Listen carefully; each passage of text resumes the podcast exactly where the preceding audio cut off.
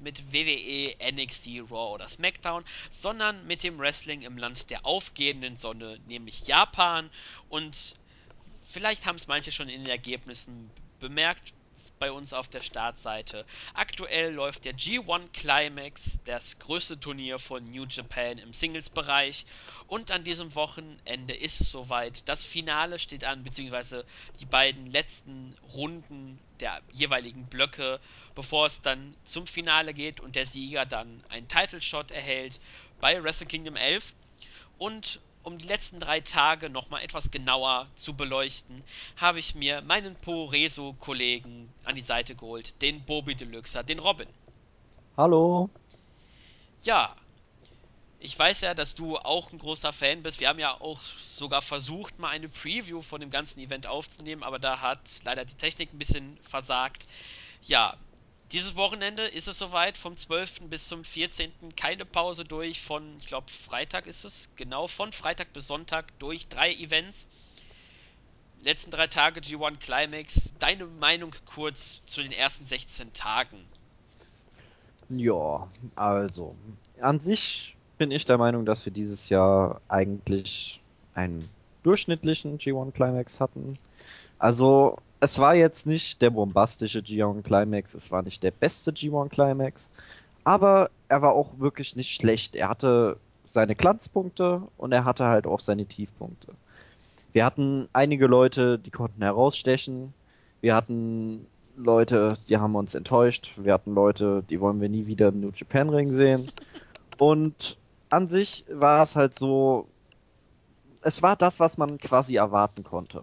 Und auch wenn man sich davor ein bisschen damit beschäftigt hat, war durch, ja, es war eigentlich auch berechenbar, wer jetzt quasi in den letzten Tagen um den Finaleinzug kämpft.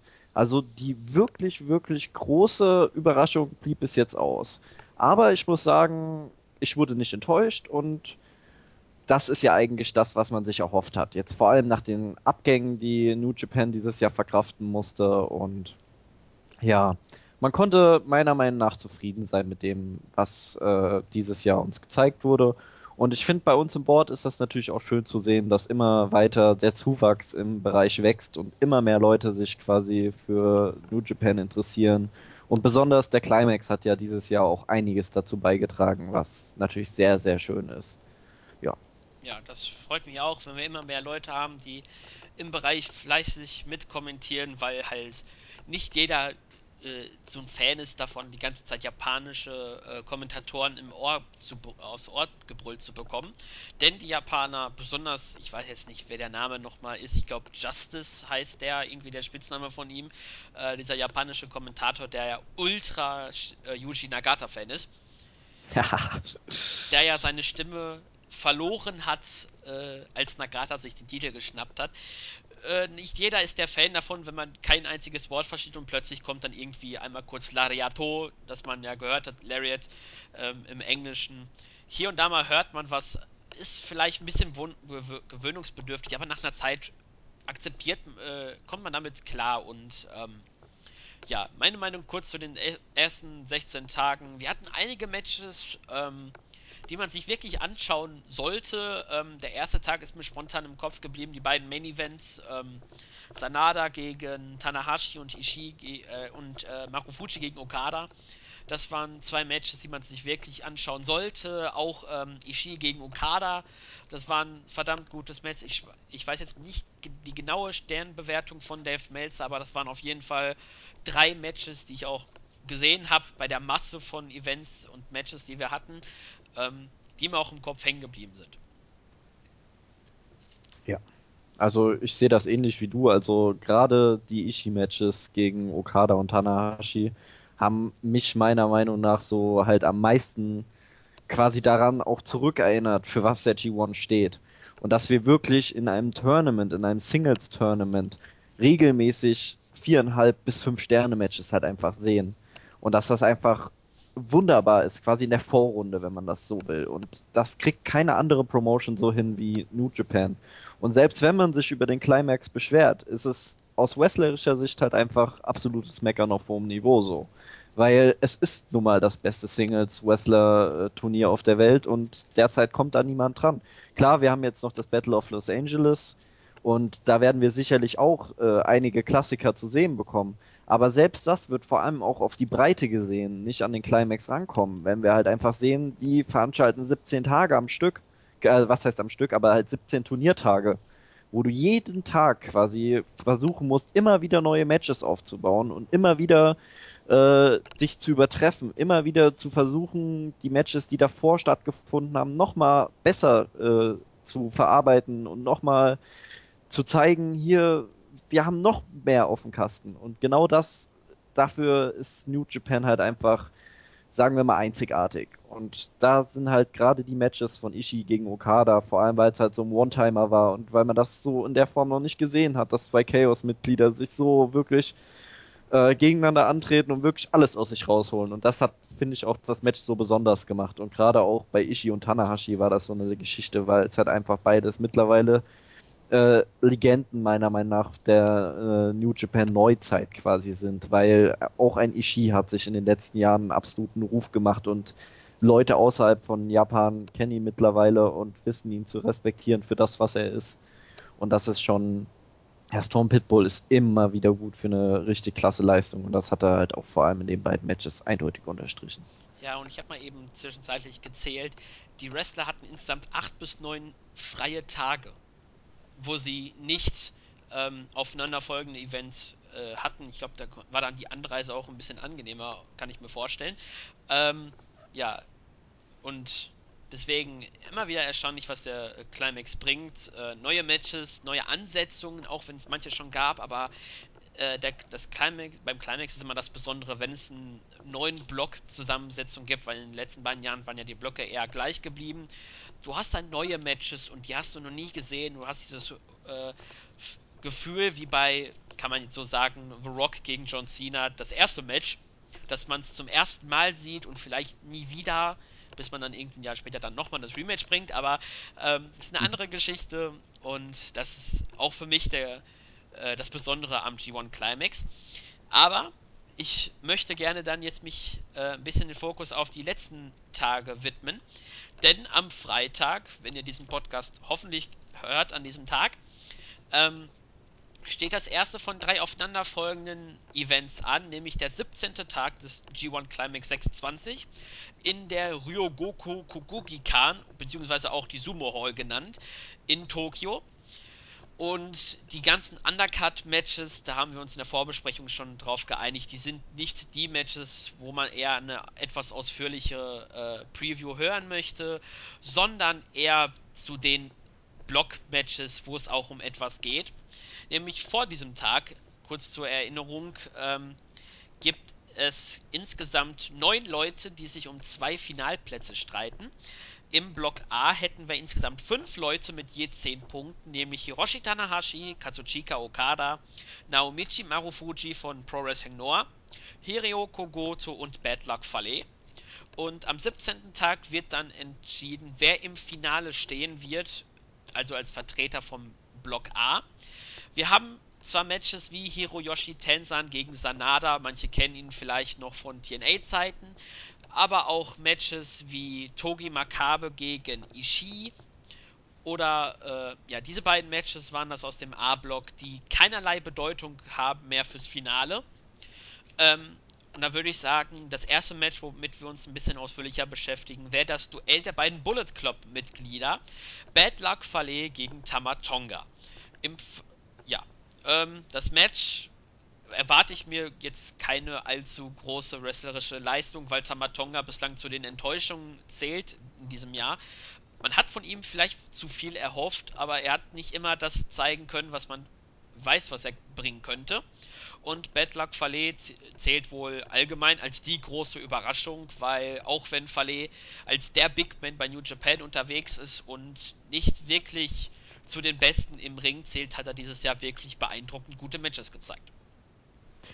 Ja, also ich muss dazu auch sagen, dass es, man hätte quasi vor dem Beginn des Climax das Ganze eher andersrum angesehen. Also man ist ja quasi davon ausgegangen, das könnte das Tournament sein, wo Tamatonga seinen wirklichen Durchbruch feiern wird.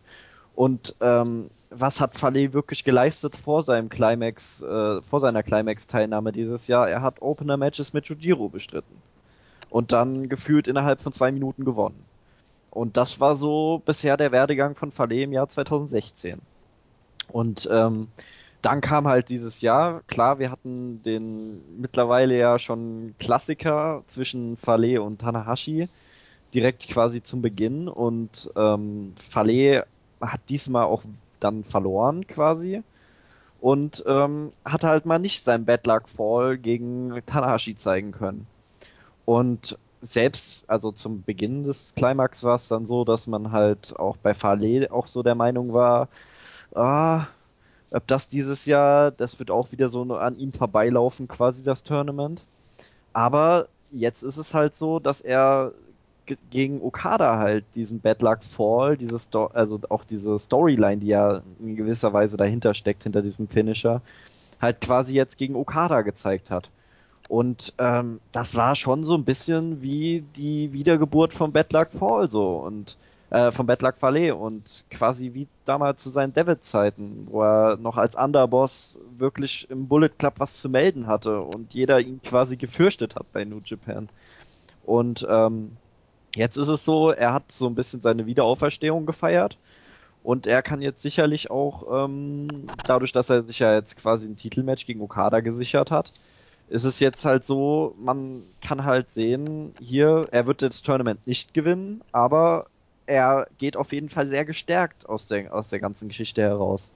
Und bei Tamatonga ist es halt so, also seinem Gegner, dass, ähm, klar, es ist Bullet Club, mäßig. Ich denke auch, dass Tamatonga das Match gewinnen wird. Aber bei Tamatonga ist es so, er hat das Climax nicht nutzen können. Und er wird wahrscheinlich jetzt so gegen Ende des Jahres wieder in das unsägliche Guerrillas of Destiny Tag Team zurückgesteckt werden mit seinem unfähigen Bruder. Und dann ist es halt meiner Meinung nach so schade für ihn, Schade an sich für den Bullet Club auf der einen Seite, aber halt auch gut für den Bullet Club, dass wir halt mit Fale und Omega halt immer noch zwei Leute haben, die noch over the top sind und noch was erreichen können. Und ähm, ja, wie gesagt, sehr interessante Paarung. Ich freue mich auch auf das Match, weil man das ja so in der Form ja auch noch nicht gesehen hat. Und ähm, ja, ich bin der Meinung auf jeden Fall, da wird sich wahrscheinlich sogar Tamatonga den Sieg holen können. Ja, ich, ich, ich habe halt das Problem, ähm, beziehungsweise äh, da kommen wir ja gleich am Ende, nachdem wir jede die drei großen Matches der, des A-Blocks durchgegangen, durchgegangen sind, da können wir diese Rechenspiele machen, wie wer im Finale dann später einzieht, wenn derjenige ein Match verliert. Ich würde sogar sagen, dass vielleicht Betlak Fale dieses Match gewinnt. Ähm, zwar keine Chancen im Finale hat, weil dann halt äh, der direkte Vergleich am Ende dann entscheidend ist. Und ähm, ja, ich äh, erwarte mir eigentlich von dem Match so ein bisschen so diese Spielereien. Die beiden waren, glaube ich, auch mal eine Zeit lang als Tag-Team unterwegs vom Bullet Club. Ähm, ich glaube, mit dem Tag-Team-Finisher irgendwie Veleno oder ich glaube, das ist der andere Bezeichnung von Tamatongas Finisher. Ähm, irgendwie sowas war das mal. Ähm, auf jeden Fall Aufeinandertreffen von Tag Team äh, und Stable Partnern immer so eine Sache, äh, auch immer interessant. Hatten wir auch zum Beispiel bei Naito gegen Evil äh, da hat man ja erwartet, eventuell gibt es den Fingerpoke of Doom 2.0. Letztendlich war es dann äh, ein ordentliches Match von den beiden, wo Evil dann auch so am Tag nach dem Match immer noch nicht so ganz positiv auf Naito war. Der hat dann so ein bisschen verzögert gemacht, aber das ist dann schnell wieder vergessen gewesen. Ja, wir einigen uns. Ähm, ich sehe Fale von, du Tamatonga. Wird dann sehr interessant und dann können wir auch gleichzeitig mit einbauen, dass wenn Bad Luck Fale gegen Tamatonga gewinnt, dann dürfen nur noch zwei Personen ihre Matches nicht gewinnen. Einer davon ist Hirioko Goto. Der muss gegen Naomichi Marufuji, dem Vizepräsidenten von Pro Wrestling Noah, wenn ich es richtig im Kopf habe. Richtig. Ähm, der dieses Jahr sein, ich glaube, viertes oder fünftes Mal im Climax ist, seit einer längeren Zeit wieder ähm, mit äh, Katsuhiko Nak Nakajima, der, äh, der einzige, äh, zwei Leute insgesamt von Noah dabei. Bislang ordentliche Vorstellung geleistet, konnte seine Kritiker auch so ein bisschen verstummen, die gesagt haben, er ist so ein bisschen nicht äh, gerade durchgängig mit seinen guten Leistungen. Das hat er dieses Jahr äh, im Climax bewiesen. Und beide haben vor dem Match 10 Punkte. Bedeutet, der Sieger könnte mit 12 Punkten möglicher Kandidat fürs Finale sein. Und äh, beide haben halt Abhängigkeit, wer dieses Match gewinnt und wie halt der Main Event quasi endet. Ja, also bei Marufuji und bei Goto haben wir halt jetzt den ersten direkten Encounter quasi zwischen zwei Leuten, die beide noch ins Finale einziehen können. Ähm, ich finde es halt hier sehr spannend, weil zum einen hat man halt Hiroki Goto, dem ich halt eigentlich zum Start des Climax nicht allzu viele Chancen dieses Jahr eingerechnet hatte. Weil irgendwie ist er so auch in der Chaos-Hierarchie halt durch seinen Wechsel halt zu Chaos ist er halt quasi auch in der Hierarchie bei Chaos so hinter Ishii so ein bisschen zurückgefallen. Und er war quasi dann nur die Nummer drei. Und ähm, ich habe dann halt, war auch der Meinung, er wird so ein bisschen im Gleichstand mit Togi Makabe quasi das Tournament bestreiten. Aber ich wurde Besserem belehrt und Goto hat halt jetzt wirklich noch die Chancen ins Finale einzuziehen. Weil es ist ja eigentlich in der Regel so, dass Goto, wenn es um Tournaments geht, eigentlich ja auch nur im New Japan Cup wirklich was reißen kann. Und wenn er dann Climax gewinnt, dann verliert er da auch. Ist ja eh egal, er wird ja eh nicht den Titel gewinnen, so auf die Weise, weil irgendwie mag das Ghetto nicht, wenn Goto das große Gold hebt, so. Also er darf jeden Titel gewinnen, nur das große Gold nicht. Quasi die Storyline des ewigen Verlierers, so des ewigen Zweiten. Und ähm, ja, jetzt tritt er gegen Naomichi Marufuji an, einer meiner persönlichen Highlights so des Tournaments, weil halt Marufuji auch bewiesen hat, ähm, dass er noch extrem viel im Ring leisten kann. Und halt auch die Tatsache, dass Marufuji halt einfach Frische mit reingebracht hat. Er hat halt quasi neue Begegnungen geschaffen, die wir so in der Form halt in letzter Zeit nicht gesehen hatten. Und das hat halt gerade auch, finde ich, Marufuji ausgemacht. Und natürlich, dass er seine Gegner halt schon wieder hier zu Tode geslappt hat. Geschoppt, sagen wir es mal so. Aber das war schon sehr, sehr stark. Und auch dieses Match wird wahrscheinlich sehr stark werden, vor allem weil es halt gerade so ein Encounter zwischen zwei Final, möglichen Finalteilnehmern ist. Ich gehe hier mit dem Sieg auf jeden Fall von Marufuji, weil ich denke, ähm, man gibt hier auf jeden Fall dem Noah-Vizepräsidenten nochmal den Sieg, dass er wahrscheinlich dann als ich weiß gar nicht, ob er dann Dritter oder Zweiter, da müsste ich nochmal meine Rechnung nochmal nachgehen, wenn ich dann am Ende das letzte Match noch getippt habe. Auf jeden Fall, dass er das Tournament dann als Dritter oder Zweiter in der Gruppe halt beendet, damit man halt quasi ihm auch nochmal einen Push quasi gibt, weil er hat ja quasi auch das Titelmatch noch gegen Okada. Und so kann man ihn halt äh, sehr gestärkt aus dem Tournament gehen lassen und hätte ihn quasi sogar wahrscheinlich als direkt als ersten Herausforderer dann nach dem Climax. Das wäre so ungefähr meine Rechnung. Deswegen gehe ich in dem Match auf jeden Fall mit Marufuji. Ja, ich erwarte mir auch, dass das ähm, ein richtig gutes Match wird. Goto, würde ich sogar fast sagen, ist mittlerweile eigentlich nur noch Nummer 4 im Chaos Stable, weil mein Favorit, auch mein Highlight von diesjährigen Climbing, Zoshi Hashi, eigentlich der Jobber von Okada gewesen, so quasi immer im Schatten von ihm und der hat dieses Jahr wirklich abgeliefert. Ähm, für mich auch eins der Momente, wo ich hoffe, dass er eventuell das Stable verlässt und selber Fuß, äh, Fuß fassen kann. Ich würde mich freuen, wenn Yoshihashi irgendwie in Titelregion geht, egal ob es Never Open Weight oder vielleicht sogar um den IST-Titel geht. Also Push vor Yoshihashi. Ja, Mann. Äh, ja, zu, äh, deswegen Goto, ich, ich habe auch irgendwie so das Gefühl, der läuft einfach so im Chaos Stable mit, der ist da irgendwie das Besondere fehlt ihm quasi auch sein neuer Finisher, der GTR, das ist ein Backbreaker in Lariat, so eine Kombination. Auch nicht so ganz mein Fall, aber das ist auch wieder immer äh, subjektiv. Und Marufuji hat dieses Jahr wirklich gezeigt, dass Noah gute Leute hat und das ist ja auch sein Bestreben. Er möchte mehr Aufmerksamkeit für seine Promotion generieren, weil wir wissen ja, zumindest wir Puro-Experten und die, die meine Newsblöcke regelmäßig verfolgen, dass äh, Pro Wrestling Noah nicht so die hervorragendsten Zuschauerzahlen bekommt. Und deswegen hofft er so ein bisschen damit, äh, neue Leute für seine Promotion zu finden, vielleicht sogar die alten Leute irgendwie wiederzuholen. Auf jeden Fall haben wir hier das erste von insgesamt zwei ähm, Matches, wo der Sieger einen großen Schritt Richtung Finale macht und ich würde sogar so weit sagen, dass Marufuji hoffentlich sogar am Ende der erste Platz wird des Blockes. Da kommen wir dann gleich zum Main Event des 17. Tages zu und ähm, ansonsten hoffe ich, dass er vielleicht ins Finale kommt, äh, ins kleine Finale, weil es gibt ja immer dieses traditionelle Aufeinandertreffen des zweiten des Blocks A gegen den zweiten des Blocks B. Da hatten wir, glaube ich, letztes Jahr Okada gegen AJ Styles. Also man hat da schon immer sehr gute Paarungen, die so ein bisschen das Finale vielleicht sogar das äh, den Spotlight klauen können. Ähm, deswegen hoffe ich mir, dass Marufuji auf jeden Fall in einem dieser beiden Climax Special Matches dann auf jeden Fall unterwegs sein wird und ich würde auch sagen, Marufuji gewinnt.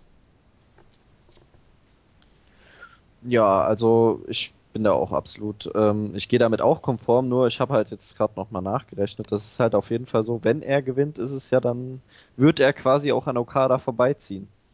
Wenn Okada, sagen wir jetzt mal rein hypothetischerweise gegen Tanahashi verlieren wird. Also ist es quasi dann auch schon wieder sehr interessant, weil dann würde quasi Okada auch wieder nur Dritter werden. Obwohl, ich meine, ich, ihm würde es nicht schaden. Aber dann ist wiederum die Frage, ob Gedo wirklich Okada Platz 3 gibt. Und da habe ich halt auch wieder so meine Zweifel an der ganzen Geschichte. Ja, da kommen wir nämlich dann jetzt zu, nämlich der voraussichtliche Main Event, zumindest bei der Verkündung der Climax Matches wurde es so an, äh, so bekannt gegeben. Bei, als, als ich die Matchcards gemacht habe im Board, war es noch äh, irgendwie als erstes Match im Climax Block-Bereich, nämlich Hiroshi Tanahashi gegen Katsushika Okada. Die unendliche Geschichte geht weiter. Die beiden Nemesis treffen erneut aufeinander. Ähm, wir kennen die Geschichte von Wrestle Kingdom 9, Wrestle Kingdom 10. Viele Klassiker haben die beiden abgeliefert. Ähm, sie treffen wieder erneut aufeinander und der Sieger, äh, wie bei Goto gegen Marufuji, könnte hier den Schritt Richtung Finale machen. Im Fall von Hiroshi Tanahashi sogar den sicheren Finaleinzug, denn er benötigt nur noch einen Sieg gegen Katsushika Okada. Damit würde er schon wieder so ein bisschen die alte Geschichte auch wieder dann hochholen, weil es gibt halt diese Geschichte Okada Tanahashi. Und ja, ich erhoffe mir von dem Match eigentlich, dass es quasi wieder so ein Klassiker wird, wie, ähm, wie wir das kennen. Und meine Hoffnungen sogar darauf, um irgendwie Marufuji in Richtung Finale zu ziehen, ist, dass die ein Time Limit Draw äh, machen. Das wäre dann 30 Minuten. Das hatten die, glaube ich, sogar 2012 oder 2013. Also kein Ding der Unmöglichkeit. Äh, es wird auch so beide natürlich stärken und eventuell die Hintertür für ein Rematch offen halten. Ähm, ja, aber gleichzeitig haben wir den Booker Gedo und wir wissen, sein Golden Boy ist Katsuchika Okada, der ständig in diesem Jahr sagt, ich will als, ich glaube, erster Champion den Climax gewinnen. Deswegen ist auch diese Möglichkeit vorhanden, dass Okada gewinnt und vielleicht dann durch die anderen Resultate im Finale steht und dann den Climax gewinnt. Das wäre die, sagen wir mal, das Worst-Case-Szenario. Aber deine Meinung, Robin, wie glaubst du, wird dieses Match und wer ist dein persönlicher Favorit auf den Sieg?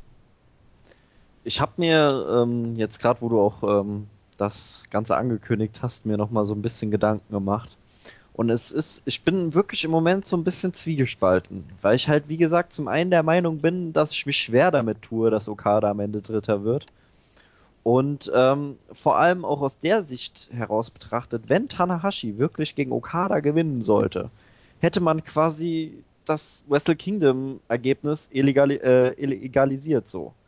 Und ähm, das heißt, Okada wäre nicht mehr unumstritten so das Ace der Promotion, wenn er gegen Tanahashi verlieren würde. Das heißt, eigentlich äh, ist ein cleaner Sieg von Tanahashi, den ich eigentlich so am Anfang mir so überlegt hatte, gar nicht mehr so logisch. Und ähm, deswegen, ich finde auch deine Idee nicht schlecht, weil ich denke, ein Time Limit Draw ist kein Ding der Unmöglichkeit. Und ähm, deswegen, ich glaube, ich gehe dann, ja, es ist halt die Tatsache, wenn es ein Draw wird, würde ja dann Marufuji, wenn er gewinnt, ins Finale einziehen. Wenn ich das jetzt richtig gerechnet habe. Ja, ich habe im Board äh, das schön aufgedröselt. Ja, wenn Marufuji gegen Goto gewinnt, dann darf Tanahashi sein Match nicht gewinnen und Bad Luck Fale darf auch nicht gewinnen. Mhm. Der würde dann durch den direkten Sieg gegen Marufuji dann ins Finale einziehen. Auf jeden Fall sagen, äh, sind äh, Okada, Marufuji, Goto und Fale abhängig davon, dass Tanahashi gegen Okada verliert. Also ist quasi Tanahashi der Joker, um die ganzen Rechenspiele äh, zur Seite zu legen oder dass wir dann den Rechenschieber rausholen müssen.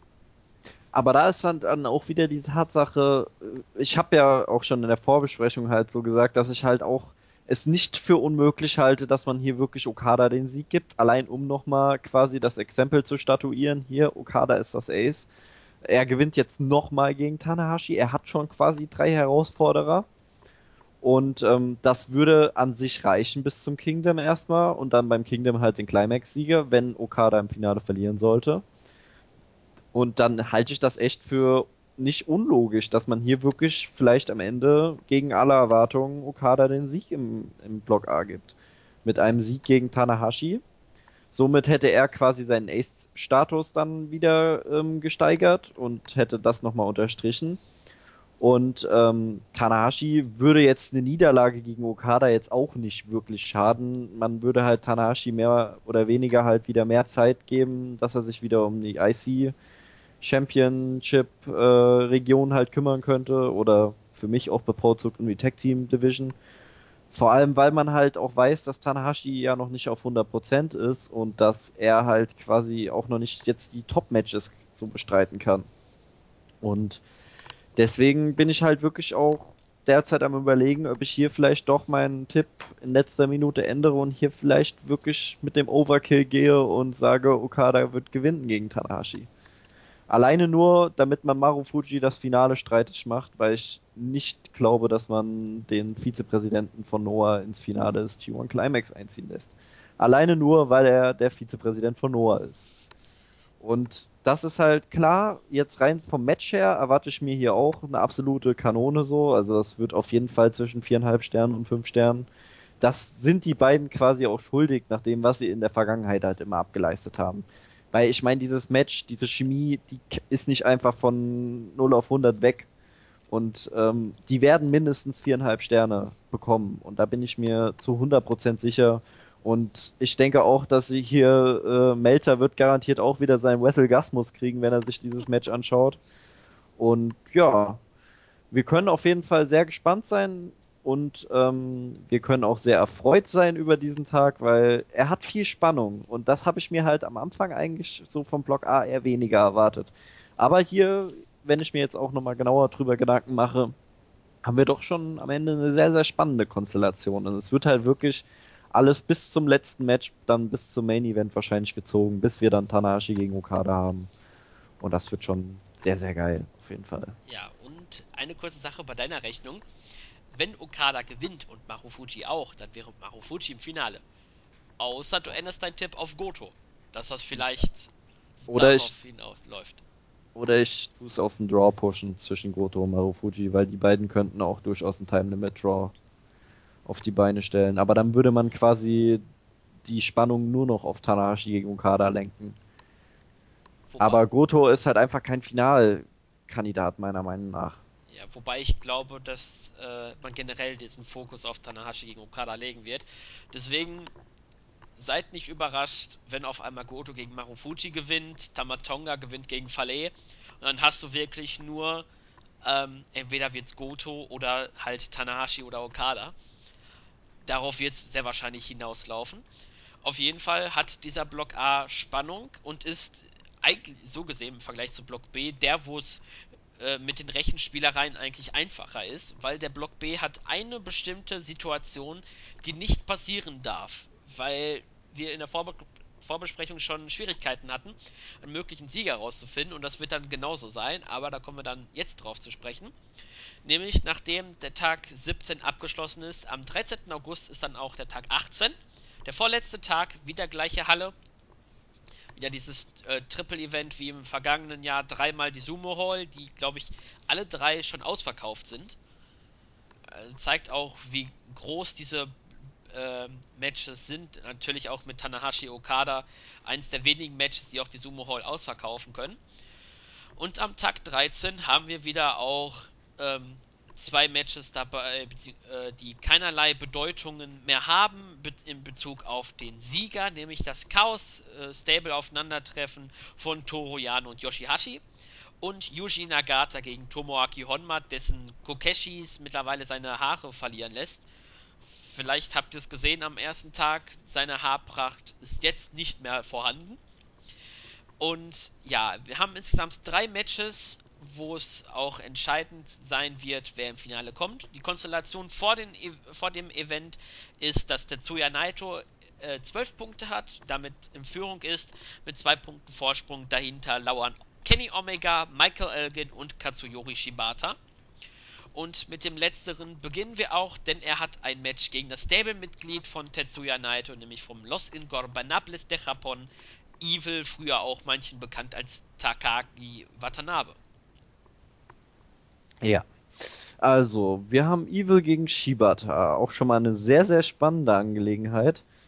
Ähm, ich muss ehrlich sagen, ich bin mit Evil doch schon sehr zufrieden eigentlich dieses Jahr.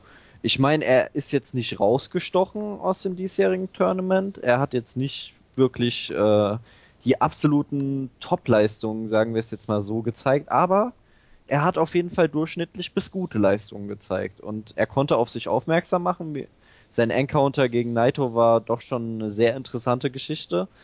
Und wer hätte gedacht, dass quasi der loyalste Follower von Naito ähm, so reagieren wird nach der Niederlage? Vor allem, weil ja eigentlich schon in einer gewissen Weise klar war, dass er gegen seinen Boss so verlieren wird.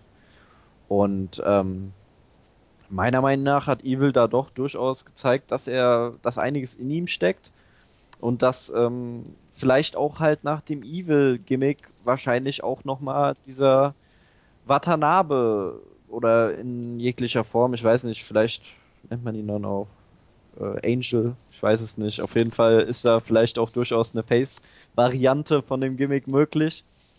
Und ähm, ja, vielleicht wird er sich wirklich von Los Inganobles irgendwann mal trennen, aber er hat auf jeden Fall die, äh, sagen wir mal, die Möglichkeiten dazu. Er ist wirklich ein sehr, sehr solider Wrestler. Oh, dieses tolle Wort. Aber auf jeden Fall, er, er hat auch schon auf jeden Fall die Möglichkeiten, mit Leuten richtig gute Matches auf die Beine zu stellen. Und ich würde ihn halt unglaublich gern auch wieder so in dieser ähm, Never-Titel-Region sehen weil ich glaube, das tut ihm doch ganz gut. Und ähm, ja, wir haben halt Katsuyori Shibata als seinen Gegner, derjenige, der halt noch die Möglichkeit hat, ins Finale einzuziehen.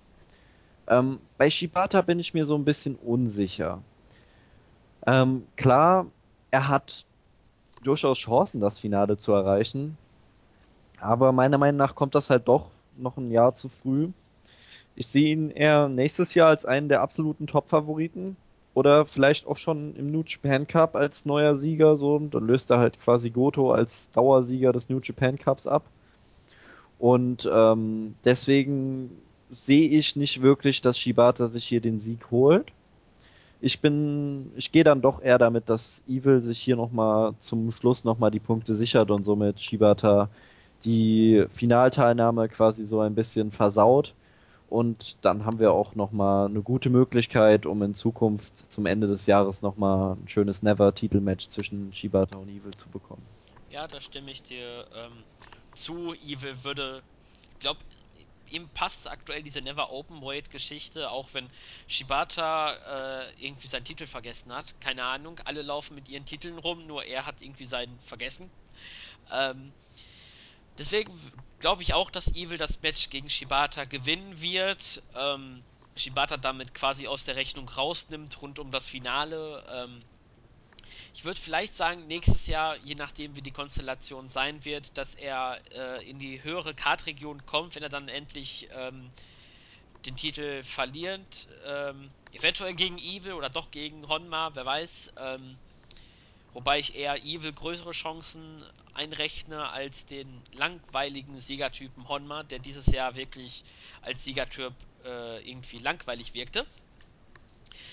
Auf jeden Fall glaube ich halt, Evil gewinnt, Shibata ist dann äh, aus dem Rennen und es kümmert sich dann äh, nur noch um das Dreiergestirn Elgin, Omega und Naito.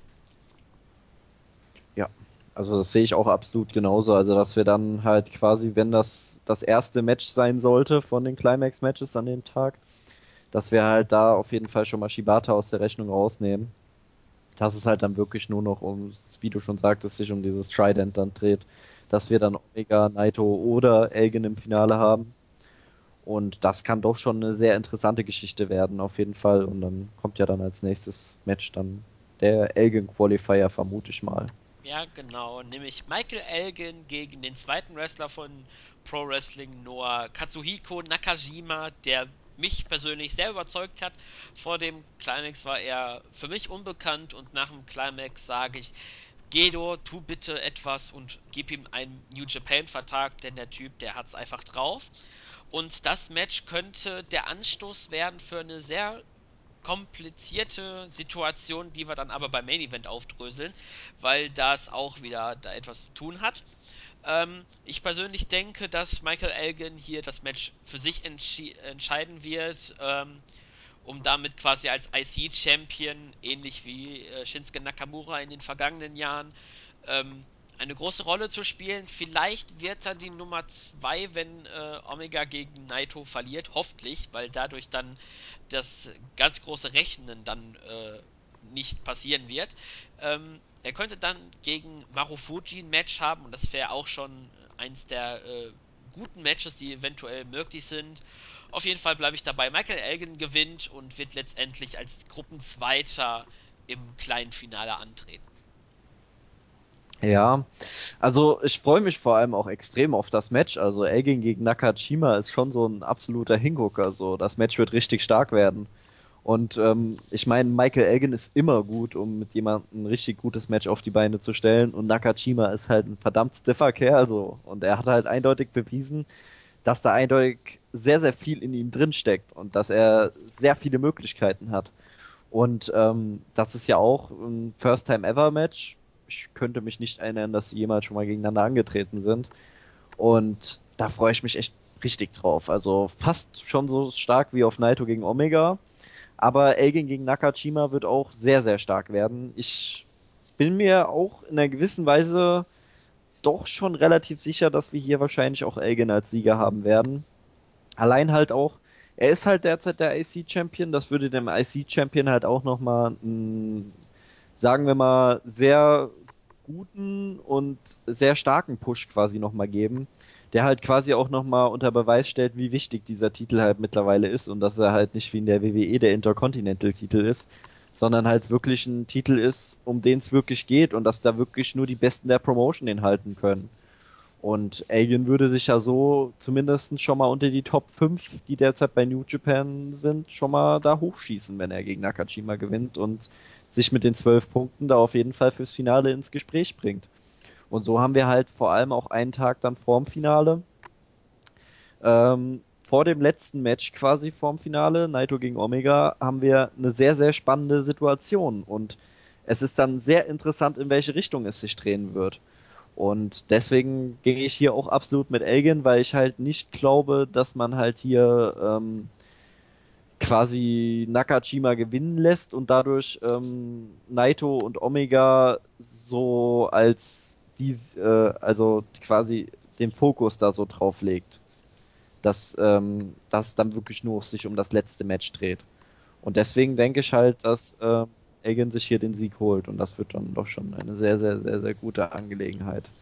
Da freue ich mich auf jeden Fall drauf auf das Match und ähm, es tut halt die Spannung und den Hype vorm Finale, also vorm letzten Vorrundenmatch eindeutig in die Spitze befördern. ja, das stimmt. Und wir haben es öfters mal schon erwähnt, das G1 Climax letzte Match voraussichtlich wird es der Main Event sein und das letzte Blockmatch in diesem Jahr, nämlich Tetsuya Naito, der ehemalige IWGP Heavyweight Champion gegen den ehemaligen Intercontinental Champion Kenny Omega. Und ja, ich persönlich hoffe ja auf einen Sieg von Naito, damit man einfach dieses große Rechenschieberei äh, bloß nicht anstellen kann, nämlich Sollte der Fall eintreffen, dass Elgin sein Match gewinnt und auch Omega sein Match gewinnt, haben wir nämlich das große Problem, dass die drei Top-Leute, Naito, Omega und Elgin, je zwölf Punkte haben und alle drei haben einen Sieg gegen einen dieser anderen beiden punktgleichen Leute, aber auch gegen den anderen eine Niederlage. Das wäre im äh, Fall von Elgin ein Sieg gegen Omega, aber gegen Naito verloren. Omega würde bei einem Sieg gegen Naito am letzten Tag äh, halt diesen Sieg direkten Vergleich gegen Naito gewinnen, aber den direkten Vergleich gegen Elgin verlieren. Naito gewinnt den direkten Vergleich gegen Elgin und den direkten Vergleich verliert er gegen Kenny Omega. Bedeutet, wir hätten drei Leute mit zwölf Punkten und am Ende weiß keiner, wer dann im Finale steht, weil du halt diese Situation noch nie hattest. Und ähm, ich weiß nicht, wie sehr Gedo von dieser Idee angetan ist, uns so ein bisschen äh, fragend am Ende hinzustellen. Äh, man darf es nicht ausschließen, dass es am Ende dann zu so einer Aktion kommt. Wir selber wissen nicht, was dann passiert, denn sowas hatten wir noch nie in der Geschichte vom G1 Climax. Ähm, früher gab es sogar mal noch Viertelfinal-Matches, wo dann entschieden wurde zwischen dem vierten und dem dritten eines Blockes, wer dann in die Halbfinals einzieht, aber das ist hier eher hinfällig. Ähm, Münze kannst du auch nicht werfen bei drei Leuten. Äh, es bietet sich halt an, nochmal ein Match, vielleicht Elimination-Style, irgendwie im Battle Royale-Modus, dass du das irgendwie äh, auch ein bisschen schon da als Opener vom Finaltag machst. Äh, ich persönlich hoffe, dass dieser Fall da nicht eintritt, dass Kenny Omega gewinnt, auch wenn es mir für ihn ein bisschen leid tut. Aber ich denke, dass der voraussichtliche Sieger vom G1 Climax, ich gehe soweit, Tetsuya Naito das Match gewinnen wird.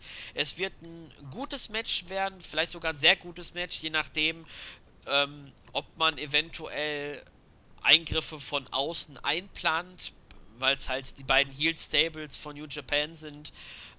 Äh, nichtsdestotrotz erhoffe ich mir, dass Tetsuya Naito dieses Match gewinnt und am Ende dann im Finale stehen wird. Ja, also Naito gegen Omega ist zum einen ein Match, worauf ich mich wahnsinnig freue. Es ist eigentlich so das Match, worauf ich mich so mittlerweile eigentlich am meisten freue. Weil auch so ein Ding hatten wir noch nicht in der Vergangenheit und ähm, es sind halt die beiden Heel-Stable-Anführer. Ich bin ja selber doch, auch wenn man immer quasi sehr leidend war in der Vergangenheit, immer noch ein sehr großer Bullet Club-Fan und ein sehr großer Kenny Omega-Fan und deswegen freue ich mich für ihn, dass er halt die Möglichkeiten bekommt, die er jetzt hat. Und klar, Tetsuya Naito war so der Gewinner von diesem Jahr, wenn man das so will, weil er hat halt mit dem Los Ingo, Ingo Benobles ähm, Gimmick sich quasi von 0 auf 100 katapultiert und er ist Champion geworden und nicht, wen äh, nicht so viele haben damit gerechnet, dass er den Titel verlieren wird. Aber er geht jetzt quasi ohne Titel ins Climax, dafür aber als Top-Favorit. Und viele sehen halt das Main Event von Kingdom Naito gegen Okada. Was ja auch so absolut in Ordnung ist. Aber, wie du halt Fan auch schon angesprochen hast, haben wir halt als Booker auf jeden Fall Ghetto. Und ich kann mir nicht vorstellen, dass man Naito vor dem letzten Tag zwölf Punkte gibt und er dann gewinnen wird, dieses Match. Also quasi halt mit 14 Punkten dann ins Finale einzieht, während Omega mit 10 Punkten halt dann am Ende Vierter wird. Weil da macht es halt für mich auch nicht allzu viel Sinn, warum man Omega so wirklich den Titel abgenommen hat vom Climax. Und ähm, vor allem, weil er sich gut angestellt hat, meiner Meinung nach, in seinem Run. Man hatte noch die Möglichkeit, ein richtig gutes Titelmatch gegen Tanahashi zu bucken. Was ich auch unbedingt noch sehen möchte. Ich fand generell Omega gegen Tanahashi, die haben so eine tolle Zy äh, Ringpsychologie. Aber Psychologie und Chemie. Aber auf jeden Fall, ich bin halt der Meinung, hier könnte uns wirklich die absolute Überraschung erwarten und wir kriegen den absoluten Plot-Twist, dass hier Omega gegen Naito gewinnt. Und dann haben wir Omega, Naito und Elgin am letzten Tag mit der gleichen Anzahl genau als erste vom Block B. Und dann könnten wir es ja erstmalig haben, dass wir dann wirklich, auch wenn das untypisch für New Japan ist, wirklich mal einen Three-Way-Dance bekommen am Finaltag. Wie du schon sagtest, so ein bisschen als leichter Opener für das Finale. Und man will ja quasi bei New Japan mittlerweile neue Wege einschlagen und das Ladder Match jetzt zwischen Omega und Elgin hat da ja auch gezeigt, hier, man geht jetzt auch mit Stipulationsmatches. Und vielleicht ist das ja wirklich so eins der ersten Freeway-Singles-Matches, das wir innerhalb von sehr, sehr vielen Jahren mal wieder sehen bei New Japan. Klar, ich gehe auf jeden Fall dann mit Naito als Sieger. Das wäre für mich auch viel freundlicher jetzt gesehen auf Omega und Elgin, so wenn ähm, Naito nicht so dominant seinen Block gewinnt. Und dann hätten wir halt, er kann ja auch durch irgendeine Cheap Attack von den Los Ingobernables am Ende Elgin einrollen oder Omega rollt Elgin ein und sichert sich somit auch nochmal ein Titelmatch gegen Elgin am Ende fürs Ende des Jahres oder vielleicht, wenn Ibushi nicht kommt, ein Titelmatch für ein Kingdom. Dann hat man halt wieder sehr, sehr viele Möglichkeiten. Und deswegen bin ich halt der Meinung, man sollte vielleicht sich wirklich das trauen und sollte vielleicht wirklich am Ende mit Naito gegen Omega, gegen Elgin am letzten Tag gehen, also ein Sieg von Omega. Und ja, ich gehe jetzt einfach mal mit der sehr gewagten Variante und bin der Meinung, dass hier Omega sich den Sieg holt. Ja, theoretisch hat, glaube ich, Omega sogar noch eine Titelchance offen, denn das äh, Rematch, glaube ich, noch nicht eingelöst gegen Elgin. Auch wenn es ähm, das direkte Duell schon gab in diesem Block Elgin gegen Omega. Das hat Elgin gewonnen. Das heißt, da steht es aktuell, ähm, führt Elgin sozusagen. Äh, ich glaube sogar 2-0 im direkten Vergleich. Nee, äh, da hatten ja schon mal ein Match, äh, 2-1, glaube ich, wenn ich es richtig in Erinnerung habe. Vielleicht habe ich auch ganz vergessen. Oder, ja, 2-1. oder man gibt sogar Nakajima den Sieg gegen Elgin und wir haben dieses große Rechenspiel am Ende dann doch nicht. Nakajima hat vielleicht dann bei Destruction oder vielleicht sogar bei Wrestle Kingdom, wer weiß, äh, darf er dann gegen Elgin um den IC-Titel antreten. Das wäre auf jeden Fall äh, was Neues und ähm, wie du gesagt hast, wenn man sich was Neues traut, vielleicht gibt man halt mal auch Pro Wrestling Noah Leuten die Chance, ähm, große Matches bei Wrestle Kingdom zu haben ja, äh, ich persönlich hoffe halt Naito, auch wenn ich Omega das äh, zutrauen würde, aber wobei dieses Jahr einfach, äh, das Jahr 2016 gehört einfach Tetsuya Naito und ähm, man kann Omega den Sieg 2017 geben von mir aus. Ähm, dann hätte man eventuell sich das auch äh, aufgespart mit der großen Heel versus Heel Fehde ähm, zwischen dem Bullet Club und äh, den Los Ingobernables de Japón. Vielleicht kommt dann auch im nächsten Jahr, ist vielleicht Suzuki Gun wieder unterwegs und dann hast du da so ein äh, Dreierrennen zwischen äh, Suzuki Gun, äh, Bullet Club und dem Los Ingobernables de Japón um den äh, um die Nummer 1 als Heel Stable. Das fände ich auch interessant, weil ähm, auch wenn Taichi nicht mein Fan ist, äh, wenn ich kein Fan von ihm bin. Taichi ist super. Nein, äh, ich habe sein Super J-Cup-Match gesehen, das war eine Zumutung. Ich meine, Taichi zieht immerhin Leuten, also seinen Mädchen, wenn sie ihr BH verdienen, ist Taichi sogar so ein Gentleman und macht den BH wieder zu. Ja, weil es auch im Ring während eines Live während einer Live-Show war. Sagen wir es mal so. Aber das ist absolut gegen sein Gimmick quasi. Er ist so ein Gentleman. Er ist so toll. Das ja, sollte Eagle jetzt nicht hören, dass du ihn nicht gut findest. ja, äh, dann kann man drüber streiten. Äh, aber ich glaube, dass Naito ähm, am Ende gewinnt. Und dann würden wir nach Rechnung, wenn ich äh, richtig gerechnet habe und Okada sein Match gegen Tanahashi gewinnt und Naito sein Match auch, wäre das voraussichtliche Finale am Tag 19. Das Finale des G1 Climax, nämlich äh, Katsuchika Okada gegen Tetsuya Naito. Das hatten wir in diesem Jahr bereits schon zweimal. Beides Titelmatches, wo es jeweils äh, einen anderen Sieger gab. Nämlich das erste Match hat Naito gewonnen, das zweite hat Okada gewonnen. Eventuell hat man auch den Mumm, zumindest meine, meine Wunschvorstellung ist Marufuji gegen Naito. Ich denke aber auch, dass je, nach de, je nachdem, wer halt den Main Event von Tag 17 gewinnt, Tanahashi oder Okada, dass derjenige dann auf äh, Tetsuya Naito treffen wird. Aber bevor wir uns um das große Finale ausführlich noch sprechen, will, will ich noch kurz die anderen beiden Titelmatches vom Tag 19 erwähnen.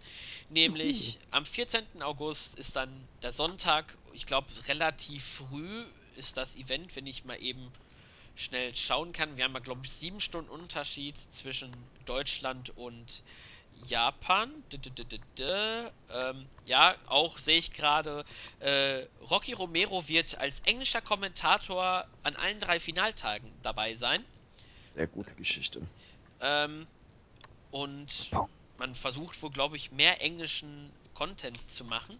Um 8 Uhr früh wird das Event stattfinden, das Finale. Und das erste Titelmatch ist um einen New Japan Title, nämlich den, die IWGP Tag Team Championships werden auf dem Spiel stehen, nämlich die Briscoes, Jay und Mark Briscoe werden ihre Titel gegen The Bullet Club verteidigen und zwar gegen Yujiro Takahashi und Adam Page. Ja, das absolute Dream Match. Also ich, ich weiß gar nicht, wo ich da anfangen soll. Also nichts gegen die Briscoes. Die Briscoes sind super. Ich meine, ich muss sie jetzt nicht zwingend in Japan haben. Aber ich sag mal so, für das, was sie sind, sind sie halt schon ein legendäres Tech-Team und Jay Briscoe ist als Singles-Wrestler super und ich finde auch, dass sich Mark Briscoe unglaublich gesteigert hat in, in letzter Zeit. Und sie sind schon beide sehr, sehr stark, aber irgendwie, dadurch, dass sie halt Regulars von äh, Ring of Honor sind, ist es halt einfach so, dass sie meiner Meinung nach nicht wirklich dem Titel halt den Glanz verleihen können, den der Titel eigentlich verdient hätte. Den zum Beispiel der Bullet Club, sagen wir mal Anderson und Gallows, die haben ja wirklich Glanz den Titel verliehen. Oder selbst Ten Tenkoji hat am Ende dem Titel Glanz verliehen. Aber bei den Briscoes ist es halt einfach so, naja, um einmal im Monat quasi den Titel zu verteidigen, ist das meiner Meinung nach nicht wirklich die beste Variante. Und ähm, sie werden vielleicht auch hin und wieder mal mit New Japan touren, das kann auch gut sein, aber es ist halt so, dass der Titel hauptsächlich im Moment bei den Briscoes ist, um halt nochmal zu zeigen, hier, wir haben eine Partnerschaft mit Ring of Honor und es geht halt wirklich nicht immer nur in eine Richtung, so wie das viele Leute ja immer noch behaupten, sondern dass wir auch zumindest bei den Möglichkeiten, die uns gegeben sind, auch Ring of Honor Leuten die Möglichkeit geben, bei uns Titel zu halten. Auch wenn das halt einfach manchmal vom Standing her einfach nicht möglich ist. Und meiner Meinung nach ist es auch immer noch so, dass wenn ich einen Dalton Castle gegen einen Hiroki Goto stelle, dass ein Dalton Castle von seinem Standing her einfach nicht die Möglichkeiten hat, wirklich glaubhaft gegen einen Hiroki Goto zu gewinnen. Das wäre dann schon ein richtig krasser Upset-Sieg. Und die sind halt einfach nicht auf einer Linie. Und deshalb müssen sich halt so oft die Ring of Honor Leute quasi hinlegen für die New Japan Leute, wenn es jetzt zu diesen Global Wars PPVs kommt. Und so hat man das, finde ich, ganz gut geregelt, dass jetzt die Briscoes halt auch mal den Titel halten durften oder halt auch mal den Never Open Way Titel. Dass man da einfach mal gezeigt hat, hier, das geht auch in beide Richtungen und wir versuchen schon, sofern es uns möglich ist, auch mal den Ring of Honor Leuten unsere Titel zu geben. Und ähm, bei den Gegnern ist es halt so, ja, haben wir halt so das absolute Graupenteam vom Bullet Club. Fehlt ja jetzt quasi eigentlich nur Tangaloa als Manager. Dann kann man das Team, ah ja, das, ich weiß nicht, eigentlich möchte ich nicht so viel über Yujiro und Adam Page reden, weil Yujiro ist einfach so immer noch im Jahr 2010 stecken geblieben, hat sich seitdem kein einziges Stück weiterentwickelt und ist quasi immer noch die absolute Null und es ist für mich absolut unverständlich, warum man hier ein Tag Team Titelmatch gibt und ja, vielleicht weil man ihm quasi auch mal ein Goodie geben wollte, wenn er jetzt schon nicht am Climax teilnehmen darf. Was ja, denke ich, auch für Yujiro jetzt nicht wirklich spricht, dass er da nicht teilnehmen durfte, während ähm, andere Leute daran teilnehmen durften. Aber naja, deswegen will man ihm wahrscheinlich ein Goodie geben und ähm, deswegen bekommt er dieses Titelmatch und ja, das Hangman Page-Gimmick ist einfach nur scheiße und da ist mir einfach ein Adam Page als Adam Page, als gesichtsloser Adam Page um einiges lieber als dieses blöde Hangman, ich hänge Leute auf Gimmick, was so grauenhaft ist. Und ich weiß auch nicht, was man sich so wirklich dabei gedacht hat. Und wie gesagt, ich mag den Bullet Club wirklich, aber dieses Gimmick ist so schlecht und keine Ahnung. Äh, ich weiß auch nicht, warum man immer diese Kraupen in den Bullet Club reinholen muss und keine Ahnung, werft einfach mal Yujiro, Page, Tangaloa raus und das, und das ganze Stable sieht schon mal um einiges besser aus und hat nicht so absolute Vollloser im Team. Das ist einfach kacke und keine Ahnung, eigentlich will ich das Tag Team Titelmatch nicht sehen. Ich will auch nicht sehen, dass Yujiro und Page den Titel gewinnen, weil die Möglichkeit besteht auf jeden Fall, wenn man wirklich nur die Briscoes als Übergangschampion hatte.